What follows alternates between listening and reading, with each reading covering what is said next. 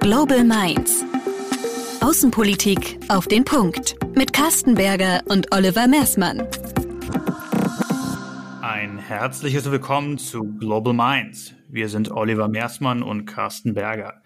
In der heutigen Folge geht es um Handelskonflikte. Was ist eigentlich ein Handelskonflikt? Wie wird ein Handelskonflikt ausgetragen? Und wie können Unternehmen sich am besten gegen solche Konflikte wappnen? Auf diese und viele andere Fragen wird unser heutiger Gast Anahita Thoms antworten. Carsten, stell unseren heutigen Gast doch mal vor. Ja, das mache ich doch äh, sehr, sehr gerne. Frau Thoms ist Partnerin der international tätigen Rechtsanwaltskanzlei Baker McKenzie und leitet dort die internationale Handelspraxis für Deutschland. Für ihre berufliche Tätigkeit wurde sie vielfach ausgezeichnet bereits. Für die heutige Folge nicht ganz unerheblich zu erwähnen ist auch, dass sie Mitglied im Vorstand der Atlantikbrücke ist. Im Übrigen wurde sie 2020 als erste Anwältin aus einer international tätigen Kanzlei in die exklusive Gruppe der Young Global Leaders des Weltwirtschaftsforums aufgenommen. Herzlichen Glückwunsch, Frau Thoms, dazu und herzlich willkommen zum Global Minds Podcast. Herzlichen Dank für die Einladung. Ich freue mich. So, dann steigen wir auch sofort ins Thema ein. Und zwar, was ist das eigentlich, ein Handelskonflikt oder gar ein Handelskrieg? Also es ist, äh, ich würde es gar nicht als äh, wirtschaftspolitischen Fachbegriff äh, sehen, sondern es ist eher eine Bewertung, eine Entwicklung, zum Beispiel durch den Einsatz repressiver Außenhandelsinstrumente oder Handelshemmnisse und äh, wir, wir reden ja häufig über Handelskonflikte oder gar einen äh, Handelskrieg. Also wenn ein Land mit zum Beispiel Importzöllen ähm, reingeht und das andere Land dann mit Gegenzöllen reagiert. Nun, damit äh, ich Ihnen ein Beispiel zeige und, äh, und, und nochmal noch ein bisschen konkreter.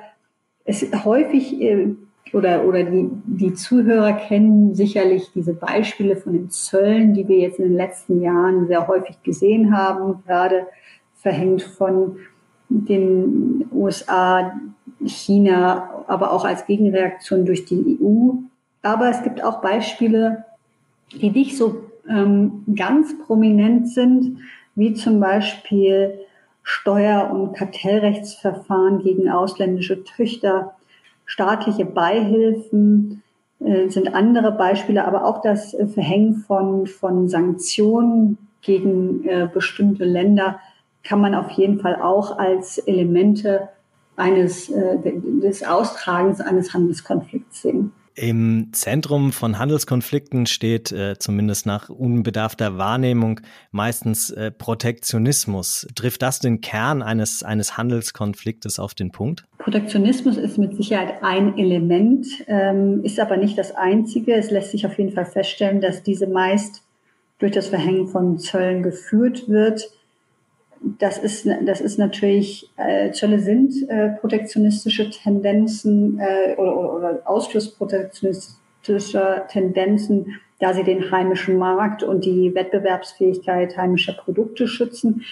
Aber es ist nicht unbedingt so, dass es immer nur um Protektionismus geht, sondern es geht häufig auch um bestimmte Werte und äh, ein, einen bestimmten Konsens, zum Beispiel im Westen, wo man sagt, äh, das geht jetzt über das hinaus, was wir als, als äh, Wertegemeinschaft akzeptieren können.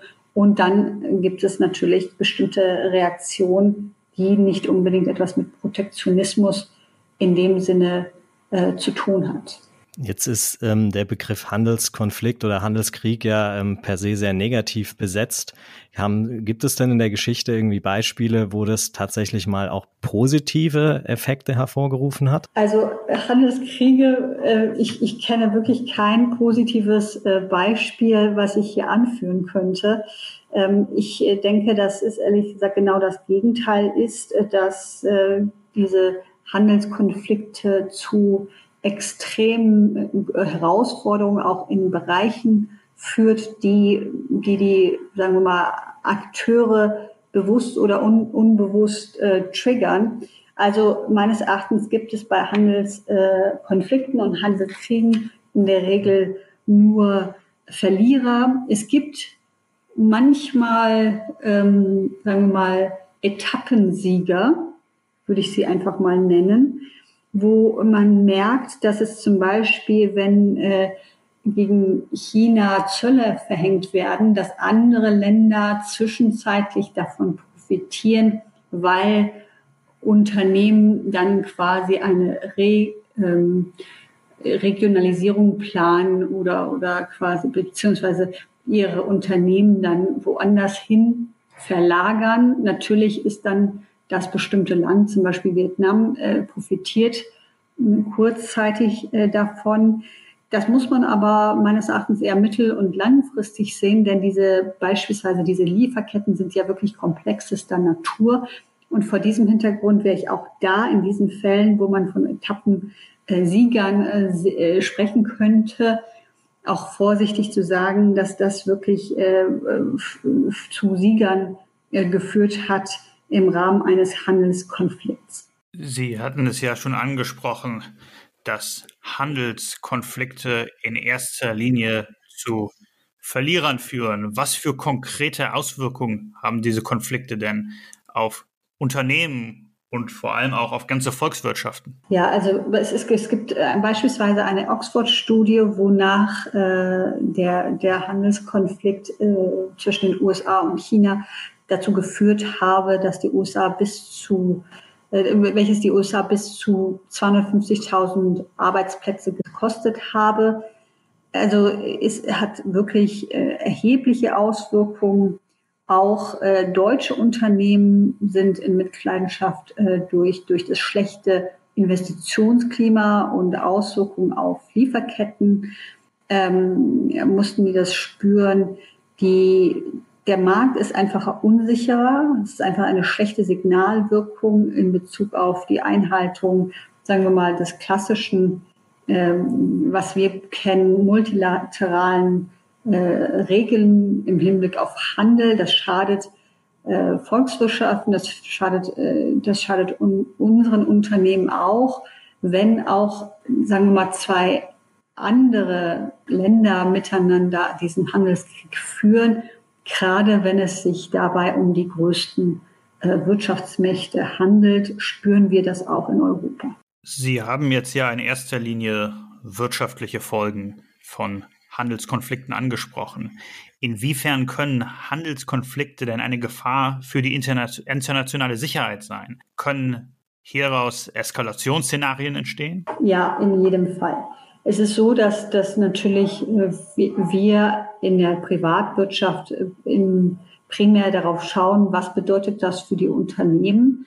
Aber es bedeutet natürlich auch, dass, dass äh, der, der jeweilige Markt sei, aus, aus sicherheitspolitischer Sicht äh, komplexer äh, wird und, und, und immer weiter komplex wird. Und das hat wiederum weder äh, Auswirkungen auf unsere Mandanten, weil die sich, wie, wie äh, angedeutet, dann nicht mehr so sicher fühlen hinsichtlich des, äh, des Investitionsklimas. Also die Antwort ist ganz klar ja. Äh, das kann auch Auswirkungen haben auf, auf äh, sicherheitspolitische äh, Themen, beziehungsweise muss man natürlich auch sagen, dass bestimmte Handelskonflikte eher Ausfluss von bestimmten Diskussionen im Rahmen von äh, sicherheitspolitischen Diskussionen sind. Schauen wir uns äh, den sicherlich prominentesten und äh, am meisten in den Medien vertretenen Handelskonflikt der letzten Jahre mal ein wenig genauer an. Ausgebrochen zwischen China und den USA aufgrund von verhängten Zöllen.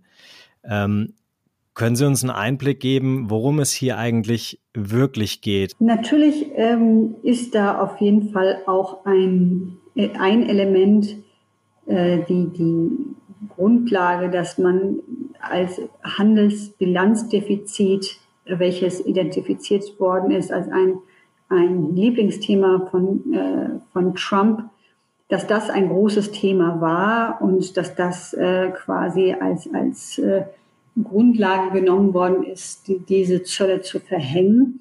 Aber es sind auch andere Elemente, die, die es bereits auch vor äh, der Präsidentschaft von, äh, von Trump äh, den, äh, dazu geführt hat, dass die Beziehungen zwischen den USA und China äh, belastet waren. Das heißt, es ist nicht nur das Thema Handel und Handelsbilanzdefizit, sondern viel, viel weiter darüber hinausgehend.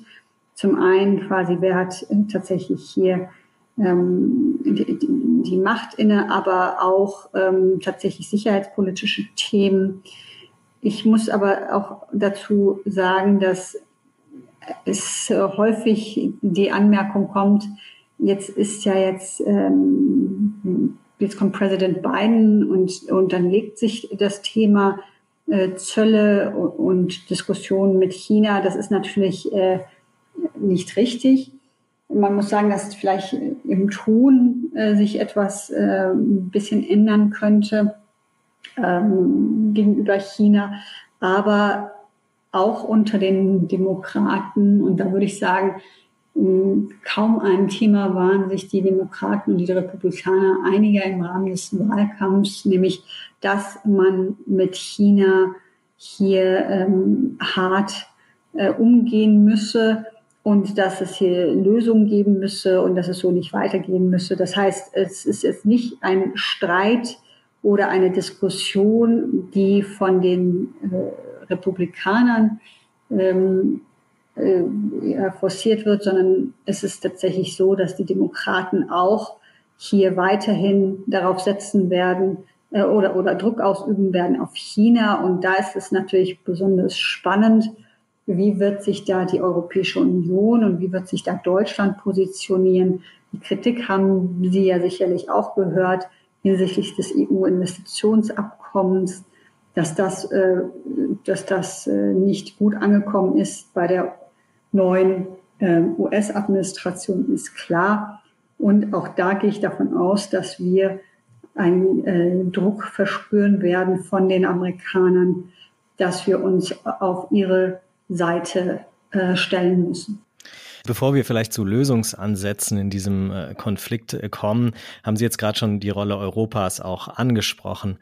Ähm, in, es ist immer wieder die Rede von einer Äquidistanz zwischen China, Europa, USA. Welche Rolle sollte oder könnte Europa einnehmen? Ähm, man könnte ja verleitet sein, zunächst mal zu sagen, wo zwei sich streiten, freut sich der Dritte.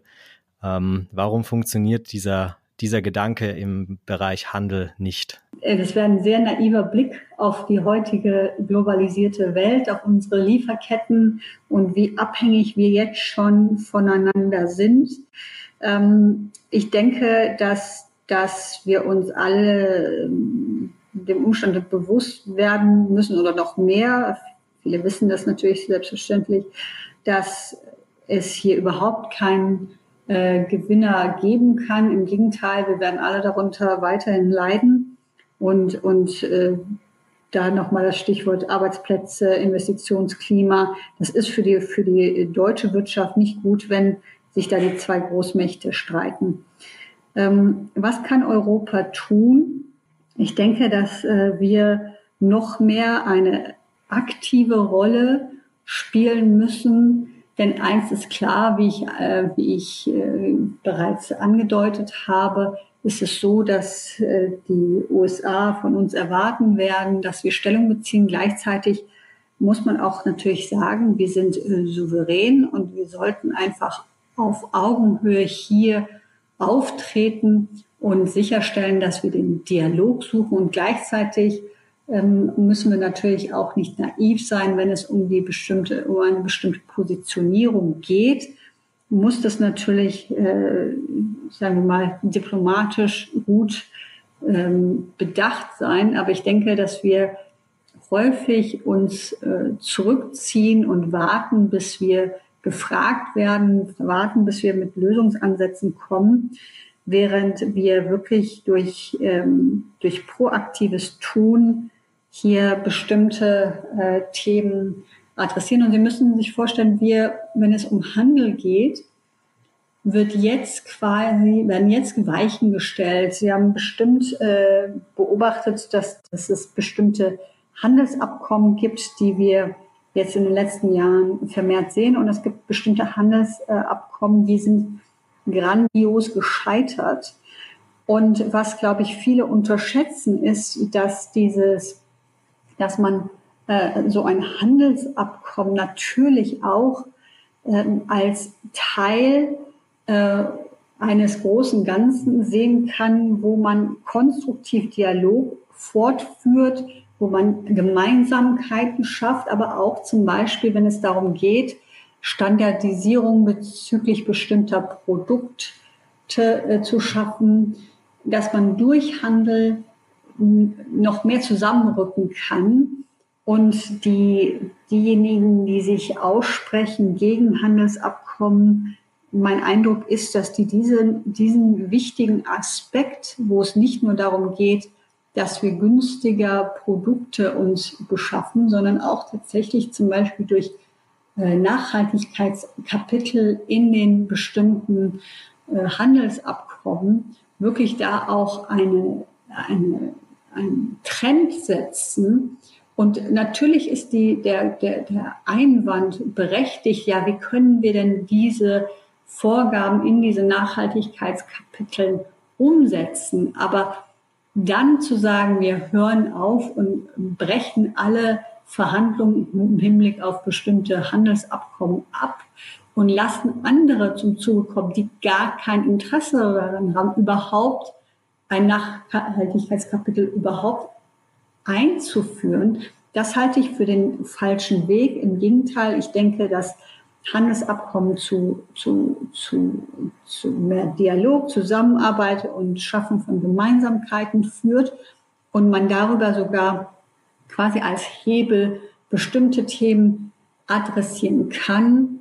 Und natürlich äh, geht es immer besser und mehr ist immer gut. Aber wenn man halt nicht mehr kann, dann muss man einfach darüber nachdenken, ob man bestimmte Teilabkommen durchsetzen kann, denn für mich ist es einfach keine Alternative zu sagen, wir werden einfach nicht mehr hier ähm, äh, Handelsabkommen abschließen und Handelsabkommen kommen für uns nur äh, mit denjenigen Ländern ähm, in Betracht, mit denen wir hundertprozentig auf einer Linie stehen. Vor diesem Hintergrund ein ganz äh, großer, großes Für für mehr Handelsabkommen, mehr Dialog und mehr Zusammenarbeit auch als Hebel für mehr Nachhaltigkeit. Demzufolge ist dann die einzige wirkliche Lösung des Handelskonfliktes zwischen den USA und China ein Handelsabkommen zwischen den USA und China?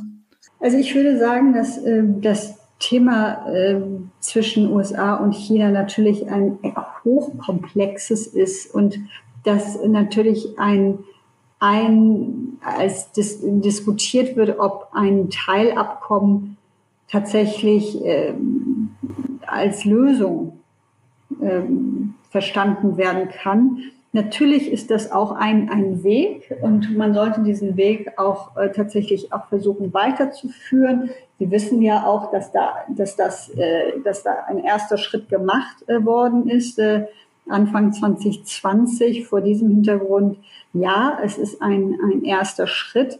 Aber ich glaube, dass die Probleme einfach weitgehender und komplexer sind, als jetzt hier ähm, nur ein Handelsabkommen zu, zu, abzuschließen. Denn wie, äh, wie wir besprochen haben, ist es ja so, dass wir nur teilweise das Thema Handel äh, bespielen müssen, nämlich äh, das Thema, was, was, was Präsident Trump äh, vor Augen hatte, nämlich ähm, das Handelsbilanzdefizit mit China. Aber andere Themen werden natürlich mit so einem Abkommen nicht ohne weiteres geschlossen. Und deswegen muss man äh, schauen, wie die nächsten Schritte sind. Aber ja, es führt tatsächlich dazu, dass ein, ein Dialog fortgeführt wird und man quasi, wenn man so ein äh, gemeinsame Interessen hat, ein gemeinsames Ziel hat, dann tatsächlich auch in anderen Bereichen gegebenenfalls ähm, sich näher kommen könnte. Dieser Handelskonflikt zwischen den USA und China ist sicherlich der momentan prominenteste und er wird uns sicherlich auch in den nächsten Jahren noch weiter verfolgen. Welche weiteren Handelskonflikte müssen wir denn in den nächsten Jahren auf dem Radar haben? Also wir müssen vor allem erstmal schauen, dass wir zum Beispiel das WTO-Regelwerk ähm, modernisieren. Ja, also das ist ein Thema, was uns jetzt beschäftigen wird. Wir werden nicht ohne Reform äh, da, da voranschreiten können. Sie wissen ja, es wird immer wieder ähm, kritisiert, dass die dass äh, die WTO kein, äh, also quasi ein zahnloser Tiger sei, dass äh, quasi das Thema Dispute Settlement Body zum Streitschlichten, das ist immer wieder das große Thema, äh, das, denn sofern der, der Streitschlichtungsmechanismus lahmgelegt ist, fehlt es der WTO natürlich an effektiven Entschärfungsmechanismen. Wir haben da äh, natürlich gibt es viele Ideen, ja, die diskutiert werden, die, die man natürlich ähm, sich vorstellen kann. Aber ich glaube, das, das wird auf jeden Fall etwas sein, ähm, was uns in den nächsten Jahren äh, und hoffentlich nicht viel länger beschäftigen wird. Aber äh, ich denke, dass, dass wir auch nicht so weit, weit äh, wegschauen müssen, sondern wir können einfach sehen, was für Herausforderungen wir im Rahmen des Brexit schon hatten, wo äh, wir tatsächlich äh, sehr lange gebraucht haben, um quasi ein, Deal wirklich äh, in allerletzter Minute zu schließen. Und vor dem Hintergrund denke ich, äh, Handelskonflikte, äh, äh, die gibt es nicht nur in fernen Ländern, sondern auch, auch ganz nah äh, bei uns, nämlich in der Europäischen Union. Kommen wir zum Thema Globalisierung und Handelskonflikte. Können Handelskonflikte eigentlich dazu beitragen, zu so einer Art Deglobalisierung zu führen, weil Unternehmen sich, äh, um, um sich vor solchen Konflikten zu schützen, mehr und mehr versuchen, Lieferketten zu regionalisieren? Äh, ja und nein. Also wie gesagt, die, die Lieferketten äh, vor allem bei hochtechnologischen Produkten sind sehr komplex. Natürlich reagieren Unternehmen zum Teil mit Verlagerung ihrer Produktionsstandorte, wenn es äh, Handelskonflikte gibt. Dies muss aber nicht unbedingt zwang, zwangsläufig eine Regionalisierung sein oder Deglobalisierung, sondern zum Beispiel äh, das Ausweichen aus, von China in Richtung Vietnam oder Thailand, um die um Zölle, Zöllen zu entgehen. Oder ähm, bestimmte US-Unternehmen, die auch ihre Produktionsstätten, als es dann plötzlich diese, diese Sanktionen, äh, diese Zölle gab, seitens, der, seitens China und, und, und den USA äh, und, und der Europäischen Union gegenüber amerikanischen Unternehmen, wo wir auch gesehen haben, dass Produktionsstätten ins Ausland verlagert worden äh, sind. Also ja, es kann natürlich sein, dass bestimmte ähm, Verlagerungen stattfinden. Aber wie Sie gerade anhand dieser Beispiele sehen, dass es zum Teil sogar zu einer noch stärkeren Globalisierung führen kann, weil plötzlich andere Märkte äh, noch äh, berücksichtigt werden, die vorher so ein bisschen, äh, sagen wir mal, nicht so sehr genutzt worden sind. Und ich denke, was, was, was wir tatsächlich auch sehen, ist, wie gesagt, bei, bei, bei hochkomplexen Lieferketten kann man einfach nicht ohne weiteres die Lieferketten quasi auf den heimischen Markt äh, oder, oder sagen wir mal auch, wenn man sagen würde, man, man konzentriert sich nur auf die Europäische Union und will die Produktion quasi in der Europäischen Union ähm, beheimaten, dann ist das meines Erachtens naiv, äh, denn letztlich ist es ja so, dass Wirtschaftsunternehmen ähm, Profit machen müssen. Ja, sonst machen, müssen sie einfach ihre, ihre, ihre Produktionsstandorte schließen. Vor dem Hintergrund geht es einfach darum, dass sie wettbewerbsfähig sein müssen und deswegen werden sie weiterhin günstig einkaufen müssen. Aber eine Erwägung ist natürlich schon bei besonders wichtigen ähm, kritischen Produkten, wie zum Beispiel bei der, bei der Produktion von ähm, beispielsweise Medizintechnik oder, oder Medikamenten oder dergleichen, dass man da noch mehr schaut, wie man die Produktion mehr nach äh, Europa verlagert. Aber da ist es natürlich auch so, auch diese Branchen benötigen natürlich ähm, Vorprodukte aus bestimmten Ländern. Das heißt, auch da bleibt es dabei, die Globalisierung ist und bleibt ein Fakt und ähm, die Handelskriege können nur in bestimmten Bereichen äh, zu Veränderungen führen, aber nicht als Ganzes äh, quasi zu einer Art Deglobalisierung führen.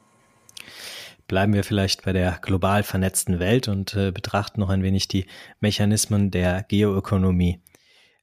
Am Beispiel Iran zeigt sich eigentlich ganz gut, äh, dass es auch gemeinsame geschlossene europäische Außenpolitik geben kann. Jetzt sogar mit ähm, Großbritannien, einem Nicht-EU-Mitgliedstaat mittlerweile, der sich klar an die Seite der äh, Europäer stellt.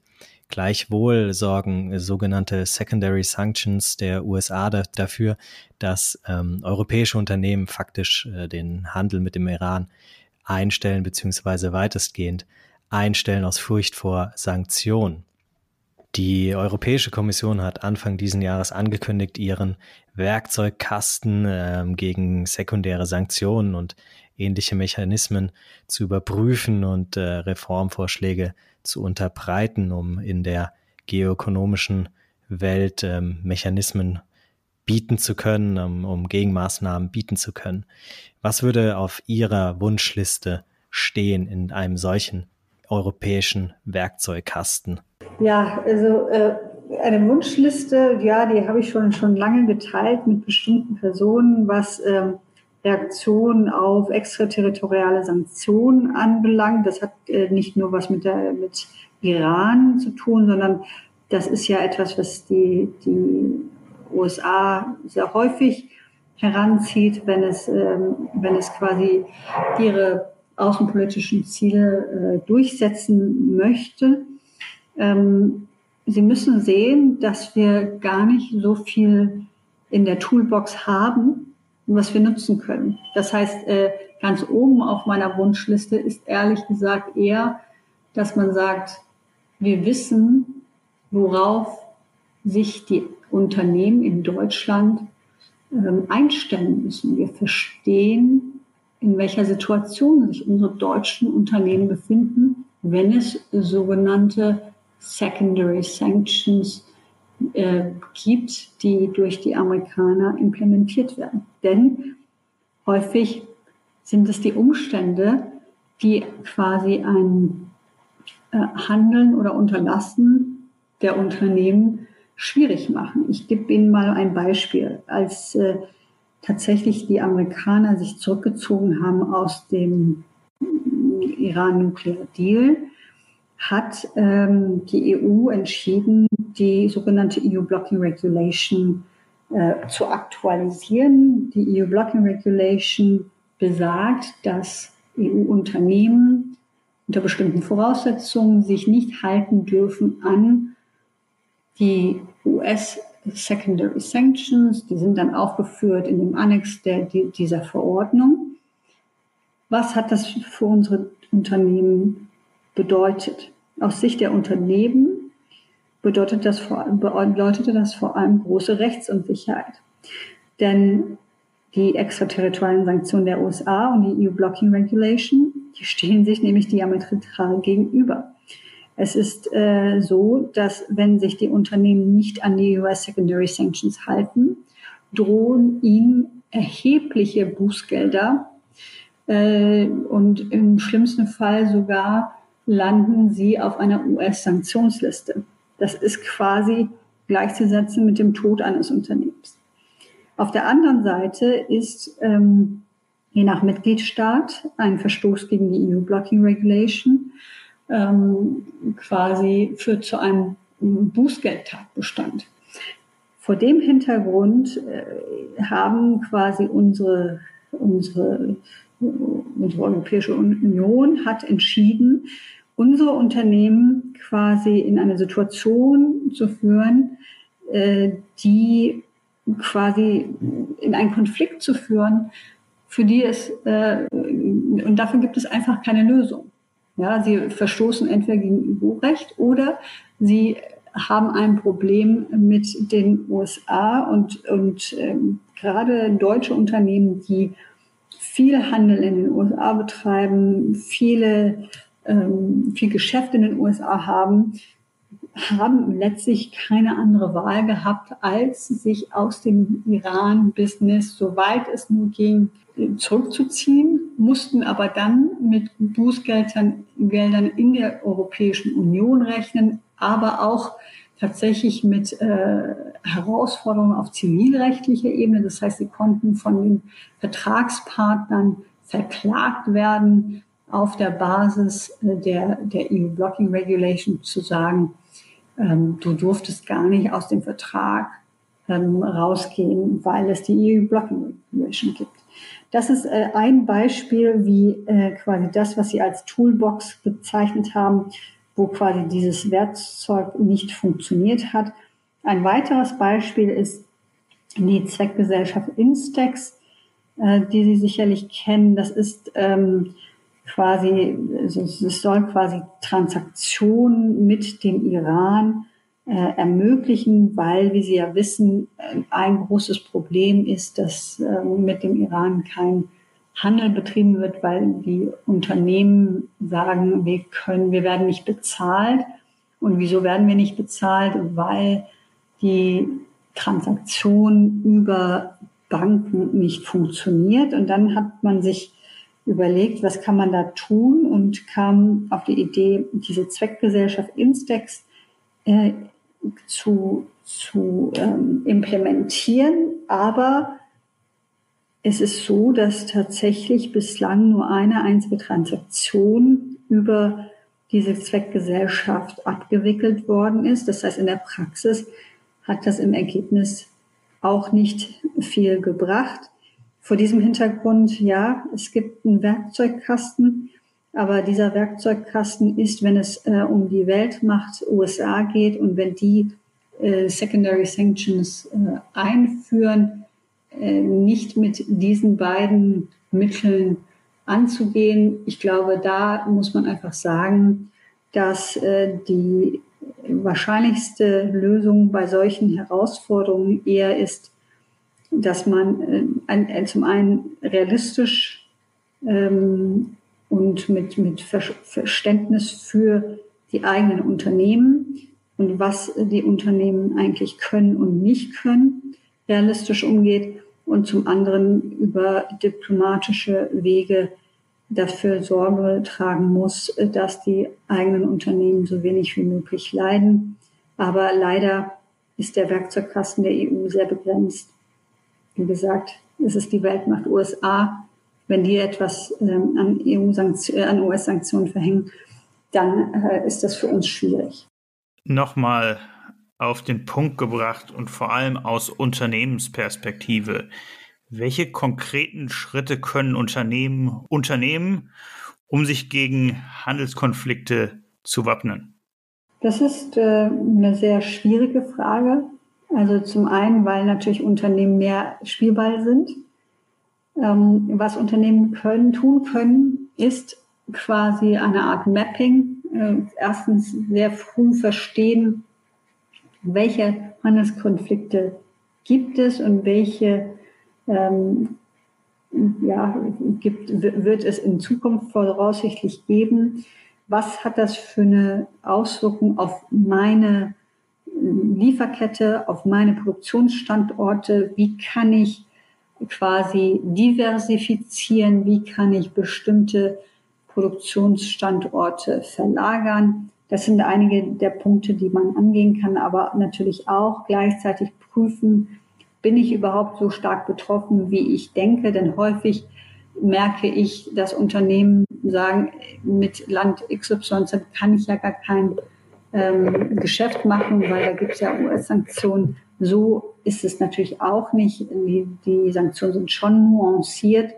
Und da muss man einfach prüfen, was geht noch welche Risiken bin ich bereit einzugehen und welche Risiken sind mir zu groß, dass ich zum Beispiel reingehe, investiere und dann wieder rausgehe. Bewegen wir uns jetzt mal von Konflikten zu Abkommen.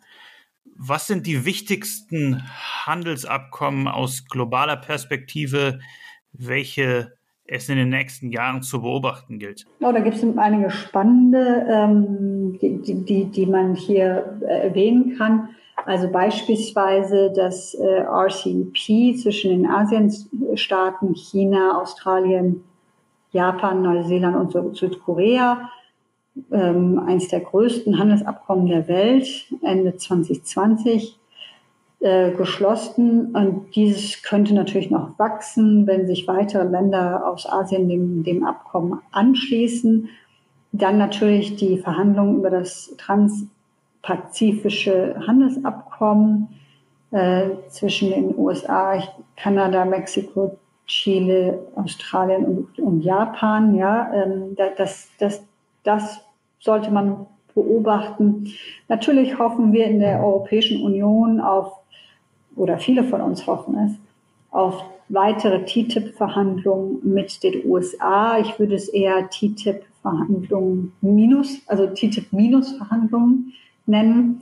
Äh, aber da äh, müsste man auf jeden Fall meines Erachtens proaktiv da auf die USA zu, zugehen und schauen, ob da noch was drin ist. Frau Thoms, vielen Dank für Ihre ausführlichen und informativen Antworten zum Thema Handelskonflikt. Wenn Sie gestatten, würde ich Ihnen noch eine ganz kurze persönliche Abschlussfrage stellen. Wir haben uns dazu die Kategorie der Halbsätze überlegt. Ich würde Ihnen einen Halbsatz vorgeben und Sie dürfen den kürzer oder länger beenden, wenn Sie mögen. Als Young Global Leader möchte ich für die Weltgemeinschaft erreichen, dass eine Brücke zu schaffen zwischen Politik, Gesellschaft und Wirtschaft. Vielen Dank, dem ist äh, sicherlich nichts mehr hinzuzufügen. In diesem Sinne bedanke ich mich nochmal ganz herzlich für das Interview und wünsche Ihnen alles Gute. Herzlichen Dank für die Einladung. Natürlich bedanken wir uns auch noch bei euch fürs Zuhören. Wie immer gilt, teilt uns gerne eure Ideen mit und lasst uns äh, euer Feedback da. Die Links zu unseren Kanälen findet ihr in den Show Notes. Als Ankündigung darf ich schon mal verraten, in der nächsten Folge wird es um Technologie und Außenpolitik gehen. Bis dahin alles Gute, Servus und bis bald. Das war Global Minds mit Carsten Berger und Oliver Mersmann. Sagt uns eure Meinung zur heutigen Folge auf LinkedIn oder Twitter unter Global Minds Podcast. Die Links findet ihr in den Show Notes.